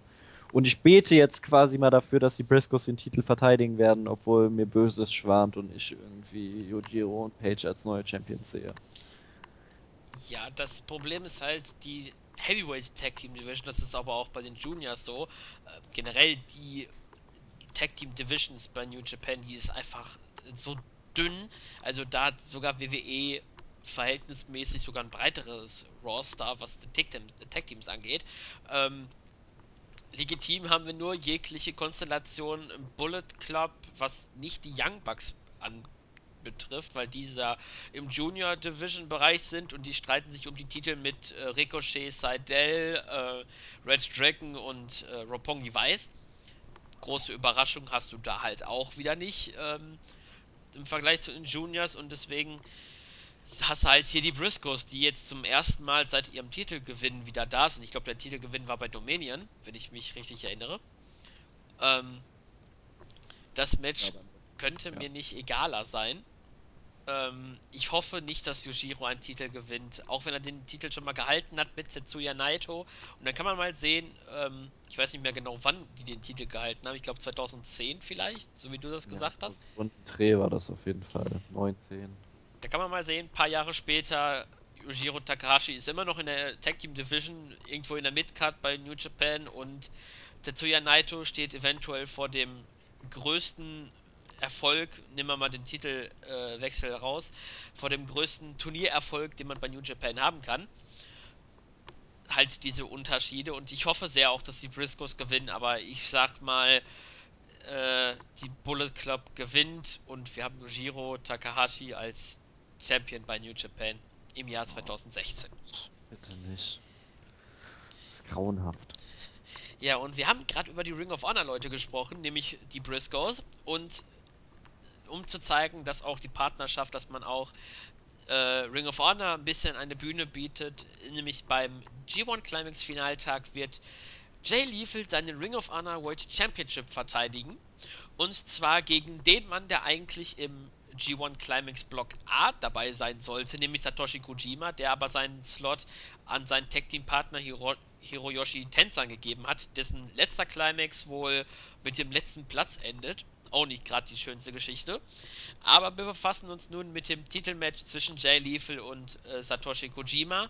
Ähm, das Match selber wird äh, ein gutes Match werden. Kojima für sein Alter gehört noch zu den, äh, in seinem Altersbereich noch zu den besseren Wrestlern, ähm, den ich sehr gerne im Climax gesehen hätte, weil er, je nachdem mit welchen Leuten er drin gewesen wäre, tolle Matches abgeliefert hätte. Und über den Sieger braucht man eigentlich nicht großartig äh, äh viel sagen, denn Jay Lethal wird seinen Titel hier klar verteidigen, ähm, weil man halt das große Match äh, Jay Lethal gegen Adam Cole aufbaut und ich kann mir nicht vorstellen, dass Jay Lethals äh, über 600 Tage langer Run, den er mittlerweile hat als Ring of Honor World Champion, dass der dann in Japan endet, sondern eher beim großen Pay-Per-View von Ring of Honor. Deswegen, Jay Lethal verteidigt klar seinen Titel. Ja, also hier, wir hatten es ja gerade mit Goody für Jujiro, dafür, dass er nicht am Climax teilnehmen durfte. So wird das hier auch der Fall bei Kojima sein. Er hat quasi seinen Spot abgegeben. Wäre wahrscheinlich auch nur letzter oder vorletzter im Block geworden und so bekommt er halt sein AOH World Championship Match gegen Liefe. War, denke ich, ein gar nicht mal so schlechter Tausch. Und ähm, ja, wie du schon eigentlich gesagt hast, es ist halt so, Liefel hat eine unglaublich, unglaublich stabile und sehr, sehr starke Regentschaft derzeit als Champion. Er hat ja quasi alles wegge... Er hat alles weggemacht, so, äh, was bei Ring of Honor rumläuft und um Ring of Honor herum. Weil er hat ja eigentlich jeden besiegt. Und ähm, deswegen ist es halt so, du kannst Liefel wirklich nur gegen jemanden verlieren lassen, den du wirklich nachhaltig danach zum Face der Company aufbauen möchtest. Und das ist halt, so gern ich Kojima auch habe und so gut ich ihn auch finde, es ist halt einfach nicht Satoshi Kojima. Weil das wäre einfach rein von der Logik her absoluter Schwachsinn. Und selbst wenn man nur planen würde, das für ein paar Tage oder für, sagen wir mal, einen Monat wechseln zu lassen, wäre es Schwachsinn. Du würdest dein Main Event für Death Before Dishonor würdest du crashen. Und deswegen ist es halt einfach so, hier wird mit ziemlicher Sicherheit Liefel in einem sehr ja, was heißt sehr gut, sagen wir mal guten Match seinen Titel gegen Kojima nach der Lethal Injection ziemlich sicher nach circa maximal 15 Minuten verteidigen. Und wir haben halt das World Championship Match von AOH beim Climax, was wiederum auch wieder die Partnerschaft der beiden Promotions unterstreicht. Und das ist schon richtig so. Und ja, wie gesagt, sehr, sehr schöne Geschichte. Freut mich für Kojima, dass er den Shot bekommt. Und das Match wird schon sehr ordentlich, aber hier wird mit ziemlicher Sicherheit Liefe verteidigen. Ja, ich muss nochmal eine Sache kurz bei Liefe ändern. Der hat nicht den Titel seit 600 Tagen, sondern seit 418 zum Zeitpunkt der Aufnahme, ist auf Platz Nummer 5 ähm, von den Gemeinschaften, Regentschaften. Ich weiß, glaube ich, dass ähm, Austin Aries den Titel äh, zweimal gehalten hat. Wenn ich das ja. eben kurz überfliege, äh, McGuinness, Danielson und Samoa Joe hatten äh, eine längere Regentschaft bedeutet, äh, Jay Lethal seit äh, ist jetzt der viertlängste Champion, also der Mann mit der viertlängsten Regentschaft, hat damit auch Kevin Steen überholt, der bei 328 geblieben war. Das zeigt schon mal, was äh, für einen Stellenwert auch äh, Jay Lethal bei Ring of Honor hat. Und klar, der Titel wird nicht wechseln, zumindest jetzt doch nicht. Ähm, denn eine Woche später findet am 19. ist dann Death Before Dishonor und da wird's da stehen die Chancen schon höher, dass es zu einem Titelwechsel kommen möchte. Das ist aber auch wieder eine andere Geschichte, äh, weil, je nachdem, ob man Adam Cole den zweiten Run als Champion geben möchte. Aber der, den wir beide auch sehr gerne bei New Japan begrüßen, gerne als Bullet Club Führer, keine Ahnung, Anführer, nicht Führer, das glaube ich eher so, nicht das richtige Wort. Ähm, ja, sehr gerne Adam Cole bei äh, New Japan, kann gerne auch mit dem Ring of Honor Titel rumrennen.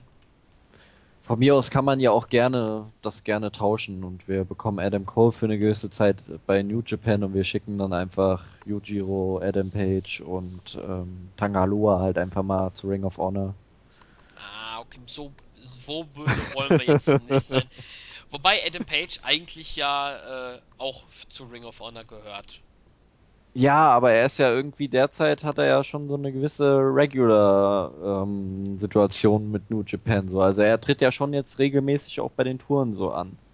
Zumindest diese Tour noch nicht. Also ja, aber ich, ich habe gehört, er soll auf jeden Fall jetzt für die Zukunft, äh, vielleicht auch um das zu kompensieren, dass man halt Adam Cole nicht wirklich zu Ring, äh, zu New Japan schickt. Und klar, der der Tausch wäre sehr utopisch und würde natürlich auch Ring of Honor nicht gut tun, aber keine Ahnung, man muss ihn ja noch nicht mal zu Ring of Honor stecken. Tut sie einfach nur irgendwie nicht mehr auftreten lassen bei New Japan und tut dafür Adam Cole bei beiden Promotions auftreten lassen. Das wäre schon eine super Geschichte. Zahlten dafür gutes Geld und wir haben wunderschöne Matches. Der Bullet Club wird sehr toll sein und wieder zu alter Stärke finden können. Da bin ich mir doch durchaus sicher.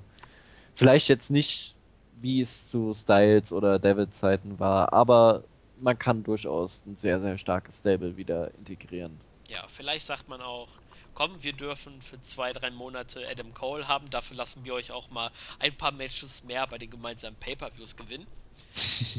Oder man schickt, was weiß ich, mal Tanahashi hin. Ja, der ist ja regelmäßig da. Ja, stimmt, mit Elgin als Tag-Team. Ja. Ja, und dann das letzte große Match beim G1 Climax zum jetzigen Zeitpunkt bekannt. Man wird ja sehr wahrscheinlich dann ähm, nach dem Tag 18 noch die restliche Matchcard mit, den, mit der Undercard bekannt geben und mit dem äh, kleinen Finale und das große Finale des G1 Climax. Natürlich der Main Event wird es sein. Laut unserer Rechnung wird es wohl auf, äh, jetzt weiß ich gar nicht, Okada gegen Naito hinauslaufen oder meinst oder doch eher Tanahashi gegen also eins von beiden wird es werden, da bin ich mir doch schon sehr sicher. Aber ich, ich könnte mich jetzt nicht festlegen. Es wäre schwer. Aber es ist, wird auf jeden Fall eins dieser beiden Ansetzungen werden. Da bin ich mir doch durchaus sicher. Ja, auf jeden Fall eins wird klar sein. Tetsuya Naito ist bei uns auf, äh, auf dem Zettel als äh, Sieger des Block B gegen den Block A-Sieger zwischen Tanahashi und Okada, auch wenn ich mir gerne Marufushi vorstellen würde. Aber das liegt nicht in meiner Hand. unabhängig jetzt gerade davon, wer genau im Finale sein wird, wer glaubst du wird dieses Finale gewinnen? wird es Okada sein, um, wenn er dann dabei ist, um ihn als das Ace endgültig zu etablieren? Gibt man ihn Tanahashi, um ihn dann bei Wrestle Kingdom 11 erneut gegen Okada zu stellen?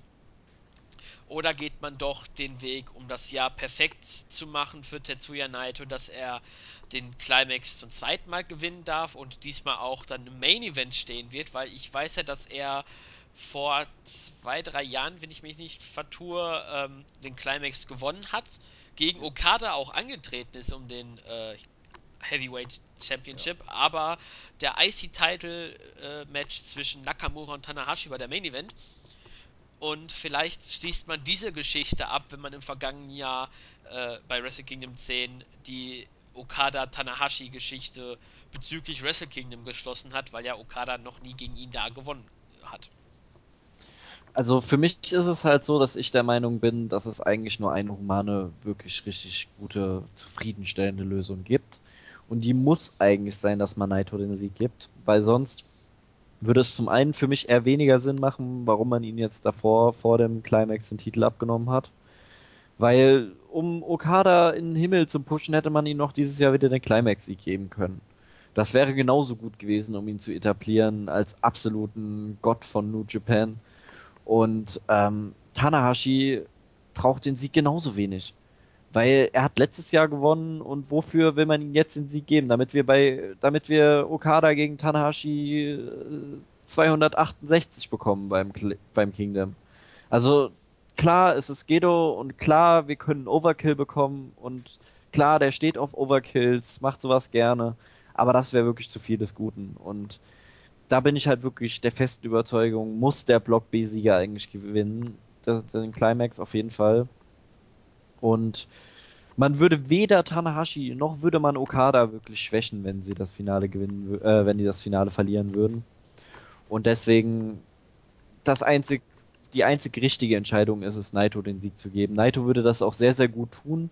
Er hätte, wie du schon sagtest, dann seinen zweiten Climax-Sieg, hätte somit dieses Jahr den Titel gewonnen, hätte dieses Jahr den New Japan Cup gewonnen, er hätte dieses Jahr den Climax gewonnen und hätte somit sich 2016 zum absoluten Star gemacht. Und er ist ja auch einfach noch unglaublich hot bei den Fans. Und so hätten wir halt wirklich mal quasi eine dritte Galionsfigur bei New Japan.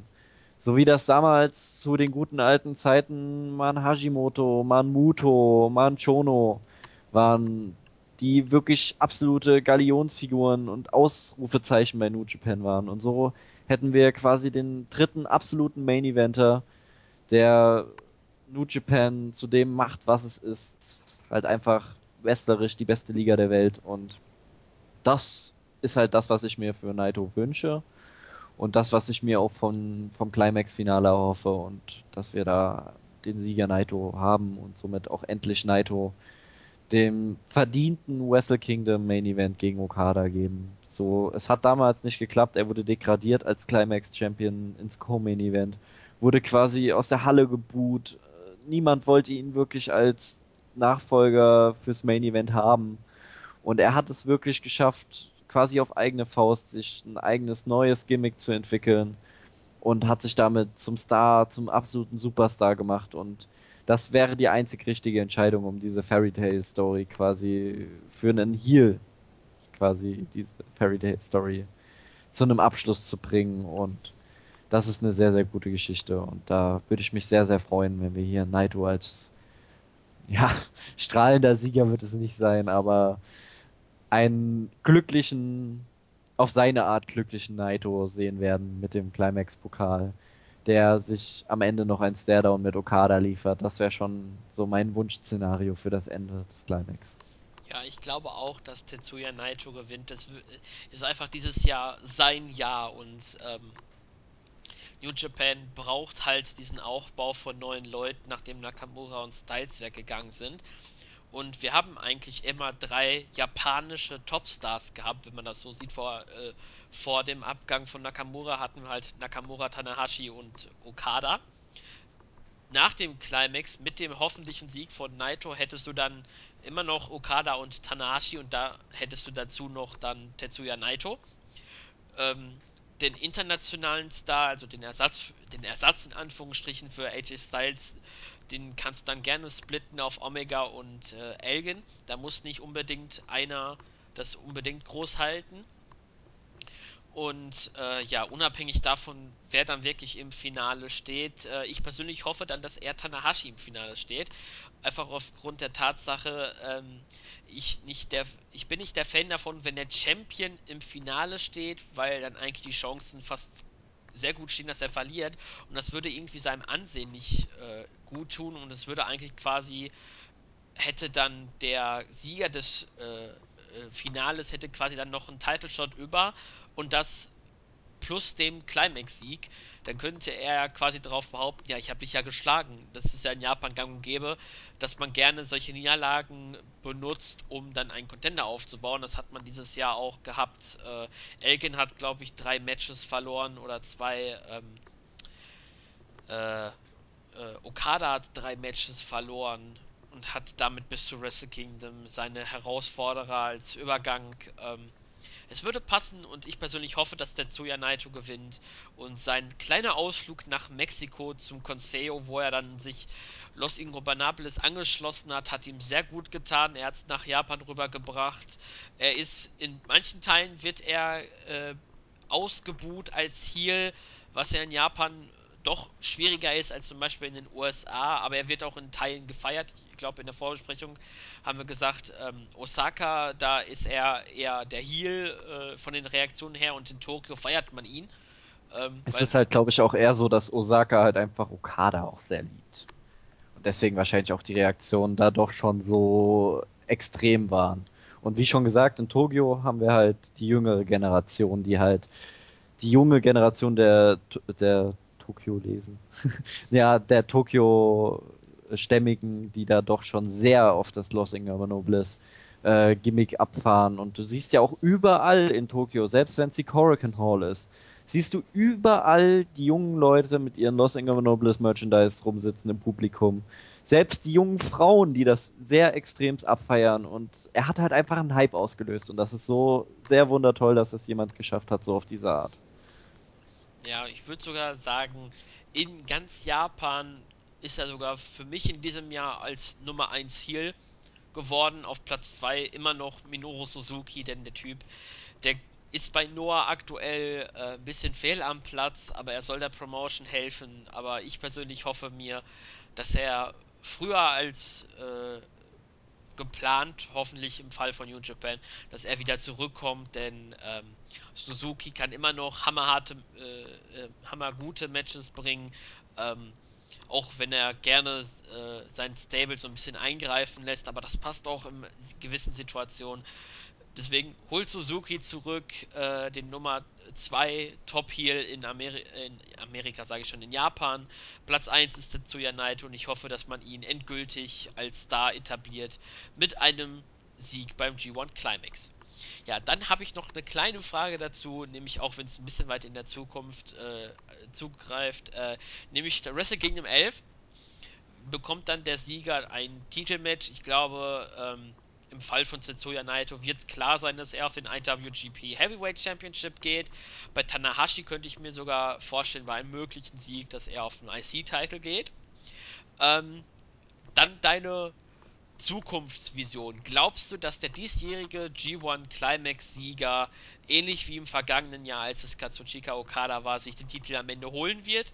Oder glaubst du, dass es dieses Jahr, äh, beziehungsweise 2017 wird es dann sein, wenn Wrestle Kingdom 11 sein wird, glaubst du, dass dort der Champion doch am Ende verteidigen wird? Ja, es ist halt so, schwer zu sagen. Vielleicht die humanste Lösung ist es vielleicht wirklich, wenn Okada das Finale nicht erreichen sollte, wenn Okada wirklich in der Vorrunde ausscheidet, dass man ihn dann dafür beim Kingdom im Sieg gibt. Oder man macht es halt andersrum. Und wenn Okada halt wirklich im Finale gegen Naito steht, dass du Okada halt die drei Titelverteidigungen zum Ende des Jahres dann noch gibst, halt gegen Fale, Ishii und ähm, gegen wen hat Marufuji, gibst ihm da noch seine drei Siege und lässt ihn dann gegen Naito verlieren beim Kingdom. Wäre für mich eigentlich sogar am Ende wo ich mir das gerade so überlege, auch jetzt von meinem Tipp her, dass ich halt der Meinung bin, dass Okada gegen Naito im Finale eintreten wird. Dann die beste Lösung, dass man wirklich im Tokyo Dome in Tokio Naito den Sieg gibt und somit Naito quasi gegen Okada stellt und mir zwei absolute Topstars, so die neue Top-Rivalität haben und sich Tanahashi halt auch einfach wirklich ein bisschen mal zurücknehmen kann, sich ein bisschen schonen kann und dann die Intercontinental Division zusammen mit Omega und Elgin anführen wird und da sehe ich doch schon sehr viel ähm, Potenzial drinne. Man kann ja da vielleicht am Ende noch Goto so ein bisschen reinpushen und dann tust du Shibata die Never Division ein bisschen kontrollieren und dann in 2017 dann Shibata ein bisschen nach oben pushen. Also du hast halt schon Möglichkeiten, so aus deinen eigenen Reihen ein bisschen was draus zu machen und das ist doch schon sehr, sehr stark. Klar, die Noah-Leute werden vielleicht jetzt sogar schon beim nächsten PPV bei Destruction die Möglichkeit bekommen, dass man, sagen wir mal, man gibt am Ende Nakajima einen Titelshot beim, bei Destruction, man gibt Maru Fuji den Titelshot bei Destruction. Das wären ja schon Möglichkeiten, die man dann hätte. Und ähm, man kann ja dadurch wir haben ja vorhin auch schon so ein bisschen in die Zukunft geschaut, dass wir bei Destruction quasi drei Events haben. Und dass man dann durchaus vielleicht auch da schon die Möglichkeit hätte, Suzuki gern zurückzubringen. Einfach, dass du ein bisschen mehr so diese Noah-NJPW-Partnerschaft so ein bisschen verschmelzen lässt. Und das wäre doch eigentlich eine gute Möglichkeit. Und ähm, ich weiß ja nicht, inwiefern der Bullet Club noch bestehen wird und vielleicht wird auch Suzuki gern sich auflösen, weil die Frage halt auch ist, was da mit Sugiura ist. Er ist ja derzeit der Champion bei Noah. Und ich kann mir halt nicht vorstellen, dass man Sugiura mit zu New Japan holt, weil dann würde man Noah ja quasi killen. Und deswegen, vielleicht löst sich Suzuki gern auch in einer gewissen Form auf oder sie kommen halt wirklich nur, ähnlich wie Los Inganobles, nur so mit drei Leuten zurück. Das könnte ich mir halt durchaus auch vorstellen, dass halt, ähm, sagen wir mal, Suzuki mit ähm, Taichi und Kanemaru, ja, nicht mal Kanemaru. Am Ende kommt er mit Taichi und D.H. Smith und Lance Archer zurück. Hätte er vier Leute. Und das würde ja an sich schon total ausreichen. Und wir hätten, wir könnten vielleicht zum ähm, Wrestle Kingdom hin dann Suzuki gegen Shibata auf, aufbauen. Das wäre auch nochmal ein sehr absolutes Stream-Matchup von mir und das wäre auch nochmal sehr, sehr geil. Also du hast schon viele, viele Möglichkeiten, die du aufbauen kannst zum Wrestle Kingdom. Und wenn du Cole zum ROH-Champion machst, hast du auch wieder eine Möglichkeit, ein schönes Match aufzubauen zum Kingdom. Für Adam Cole halt auch. Und dann baust du halt noch Ibushi gegen Omega auf, wenn es dazu kommen wird. Und dann hast du, ja, okay. Eigentlich hast du dann wieder keinen richtigen Gegner für Elgin, aber vielleicht baut man ja wirklich dann auch Omega gegen Elgin zum Kingdom auf. Also es gibt so viele Möglichkeiten, man kann so viel hin und her schieben. Und wie gesagt, ich gehe da auf jeden Fall damit, dass man den richtigen Sieg am Ende dann Naito beim Kingdom gibt. Und das, was er quasi verloren hat vor drei Jahren, das gibt man ihm dann wieder zurück. Und das wäre doch schon eine sehr, sehr schöne Geschichte. Ja, stimme ich dir auch zu. Ich, ähm, ich hoffe sehr, dass Naito den Titel gewinnt, einfach weil er damit quasi dann ähm, sein Jahr 2016, was dann quasi ja bei Wrestle Kingdom ist, ja quasi ungefähr äh, WWEs WrestleMania und Post-Raw-Geschichte, ähm, wäre dann quasi New Japan der Jahresabschluss. Ähm, würde sein Jahr auf jeden Fall äh, in einem Hoch beenden. Ich hoffe, er kriegt einen längeren Run, als er ähm, in diesem Jahr hatte. Ähm, du hast ja eventuell Elgin, könntest du ja, wenn du Adam Cole äh, rüberholst, hast du eventuell Cole gegen Elgin um den Ring of Honor Title. Das ist natürlich, bietet sich das auch an. Ähm, bei Suzuki Gun hättest du eventuell sogar, wenn du welche noch zurückholst, bei Destruction hättest du so noch Izuka, der hat ja auch noch einen Vertrag bei äh, New Japan. Ah, aber den braucht auch niemand.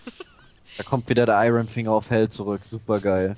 Ja, oder du hättest noch El Desperado, Ja, El Desperado hat ja auch immer so seine, sagen wir mal, kleinen Twist so in der ganzen Story. Den wird man bestimmt irgendwann kicken, davon bin ich doch durchaus überzeugt. Und ähm, ja, bei Izuka ist es so, ja, ich sehe es schon kommen, den steckt man am Ende irgendwie wieder mit äh, Jano in irgendein Tag-Team. oh, das wird dann. Tag-Team des Grauens. Ich weiß nicht, braucht kein Mensch. Aber auf jeden Fall, bei, ja, Von mir aus lasse auch bei Noah als irgendwie als neues Heel Stable quasi, dass sich Suzuki Gun splittet. Das wäre ja auch eine Möglichkeit. Ja, das ist auch eine Möglichkeit. Was mir gerade eingefallen ist noch, äh, wenn es mir gerade wieder, ähm, dass du eventuell, verdammt, jetzt habe ich vergessen. da war es einmal da und schon war es wieder weg. Ähm, ja, Vielleicht kommt es auch wieder zurück. ja, es Vielleicht wird ja auch. Es war irgendwie was in Bezug auf Suzuki Gun. Äh, Ja, also ich bin auch immer noch der Meinung, dass es halt bei Noah sich darum jetzt auch drehen wird, dass es sehr, sehr extrem zum Jahresende hin dieses, diese Auflösungsstory halt geben will, dass man, denke ich mal, schon mit ziemlicher Sicherheit Suzuki Gun verdrängen möchte. Und dafür hat man ja quasi jetzt auch einen sehr gestärkten Marufuji, du hast einen sehr gestärkten Nakajima und du hast auch, ja, einen daseinenden Go Shiozaki. Und eigentlich hast du sehr, sehr gute Wrestler, die eine gute Möglichkeit haben, sich Suzuki Gun entgegenzustellen. Und vielleicht haben wir da einen Disband-Gimmick-Geschichte da als Stipulation bei dem Match dabei, dass sich Suzuki Gun auflösen muss zum Ende des Jahres. Vielleicht bei Destiny. Und vielleicht kann dann auch Noah im neuen Jahr einfach mal komplett neu starten. Wie schon gesagt, vielleicht schickt man ja einfach mal einen Manabu Nakanishi oder einen Satoshi Kojima oder einen Yuji Nagata einfach mal als Regular zu Noah. Und dann kannst du ja immer noch. Du, ich meine, Sugiura wird, wenn sich Suzuki ganz splittet, nicht sofort wieder Face sein. Dann hast du quasi mit Sugiura schon mal so deinen Hauptheal, der vielleicht um sich herum eine neue kleine Heel, ein neues kleines Heel-Stable aufbaut. Vielleicht mit Izuka. Vielleicht auch mit Shiozaki, weil ich glaube, ein Heel-Gimmick würde ihm gar nicht mal so schlecht tun. Äh, so als Time-Bomb-Geschichte, der dann gegen Marufuji und Nakajima turnt. Da, also man hat schon Möglichkeiten, wie man Noah auch im, im neuen Jahr äh, stärken kann und es muss halt einfach eigentlich aufhören, weil du kannst diese Suzuki-Gun-Story auch nicht ewig lang ziehen und das ist jetzt schon wie ein Kaugummi. Und es sind jetzt schon immer die gleichen pa äh, Gegner und Partien, die Matches, die äh, kommen. Und man hat halt auch vor allem auch nicht die Möglichkeit, dass man sich irgendwelche Gaijins holen kann, die dann antreten, weil halt einfach das Geld fehlt. Man kann sich vielleicht mal einen ACH leisten. Aber so wirklich die absoluten Main-Eventer kann man sich halt auch nicht mehr holen. Ich meine, ich denke, es wäre jetzt auch keine schlechte Geschichte, wenn man vielleicht mal einen Chris Hero oder so einfach mal zu Noah holen könnte. Der dort einfach mal gute Matches bestreiten kann. Aber da fehlt halt einfach das Geld. Und wenn ich so an früher denke, wie gesagt, man hatte Zack, Sel Zack Saber Jr. als regelmäßigen Wrestler bei Noah gehabt. Den könnte man sich jetzt sicherlich auch nicht mehr leisten. Das wäre auch wieder eine sehr, sehr schöne Geschichte. Vielleicht tut er sich ja doch nochmal dazu überreden lassen, vielleicht nochmal ein One Last Match für Noah zu bestreiten. Vielleicht gegen Marufuji. Das wäre auch eine sehr, sehr schöne Geschichte. Irgendwie sowas. Auf jeden Fall müssen da auf jeden Fall neue Ideen bei Noah her, damit das auf jeden Fall wieder bergauf geht. Oder er kommt, oder Zack Sabre Jr. kommt zu New Japan und macht vielleicht das, was Will Osprey irgendwie verwehrt bleibt und der kann Oka äh, äh, Okada Junior Division äh, Kushida dann besiegen, wo Mhm. ich ja seit gefühlt zwei Pay-Per-Views drauf hoffe, dass es endlich so ein Titelwechsel kommt, aber da steht ja noch der Super J-Cup bevor, eventuell hat man da dann ähm, Gegner, wobei ich mich frage, kriegt dann der Sieger einen Title Shot beim nächsten Event oder bei Wrestle Kingdom 10, äh, 11? Ich weiß es nicht, das hat New Japan noch nicht bekannt gegeben. Ähm, aber ich merke gerade, wir schweifen ein bisschen ab vom eigentlichen Thema. Ähm, vielleicht irgendwann mal in der Zukunft machen wir vielleicht ein, äh, die Wiederbelebung des Puro äh, den wir mal vor äh, einigen Jahren hatten. Das wäre eine sehr tolle Geschichte. Ja, da finden sich bestimmt einige aus dem Team, die da her herzhaft drüber äh, diskutieren. Und ja, dann würde ich sagen, beenden wir den Podcast zum G1 Climax von New Japan. Ähm, schaut rein äh, bei uns im Bereich. Ähm, da haben wir sehr nette Leute. Wir beißen nicht. Äh, wenn ihr neu in dem Bereich seid, wir helfen euch gerne. Äh, wir empfehlen euch Matches, die ihr euch angucken könnt. Ähm, New Japan bietet auch äh, regelmäßig äh, englische Kommentatoren, wenn ihr mit den Japanern nicht zurechtkommt. Äh, manchmal gibt es auch auch. Manchmal gibt auch bei New Japan gar keine äh, Kommentatoren bei Matches, die halt nicht im TV ausgestrahlt werden. Ähm, Ich glaube, Stardom hat noch äh, eine englische ähm, Website, zum Beispiel das Frauenwrestling, wo zum Beispiel äh, auch Asuka herkam, war glaube ich Stardom, wenn ich richtig liege. Nee. Äh, sie war hauptsächlich bei ähm, JWP. Aber bei Stardom ist es halt so, was für mich das Ganze so ein bisschen besonders macht, ist halt, dass man, man bietet für den ausländischen Markt halt unglaublich viele Chancen, weil man hat halt ähm, stetig englische Untertitel, was bedeutet, man kann auch bei den ähm, Promos quasi mitlesen und kann sich so in die Story mit reinleben. Man hat unglaublich viele andere Geschichten, also kleine Webshows, die halt nebenbei noch laufen. Und ähm, es ist das beste Frauenwrestling, was es derzeit auf der Welt gibt, neben Schimmer. Man hat mit Io Shirai die beste Wrestlerin der Welt, so auf jeden Fall. Die ist, also wer Asuka mag, der wird Io Shirai auch mögen. Und wie gesagt, man hat auch sehr, sehr viele amerikanische Wrestler, die hin und wieder mal da sind. Chelsea, Evie, ähm, Kelly Skater. Auf jeden Fall einen kurzen Shoutout. Man hat Stardom World, wo man das Ganze abonnieren kann. Das kostet 7,99 im Monat. Und man hat halt viele Möglichkeiten. Und es gibt halt so viele verschiedene japanische Promotions, die mittlerweile auf diesen ähm, Zug halt aufsteigen und quasi ein ganzes Network zur Verfügung stellen. Wave ist jetzt auch nochmal eine andere Promotion, die ebenfalls ähm, nochmal ein Wave Network quasi angeboten hat, auch Yoshipure so, also auch Frauenwrestling.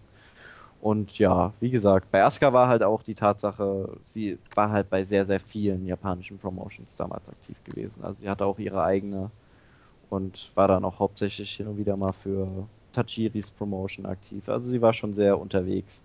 Aber ich glaube, wenn mich nicht alles täuscht, war sie auf jeden Fall bei JWP am häufigsten. Aber das kann man so auch nicht sagen.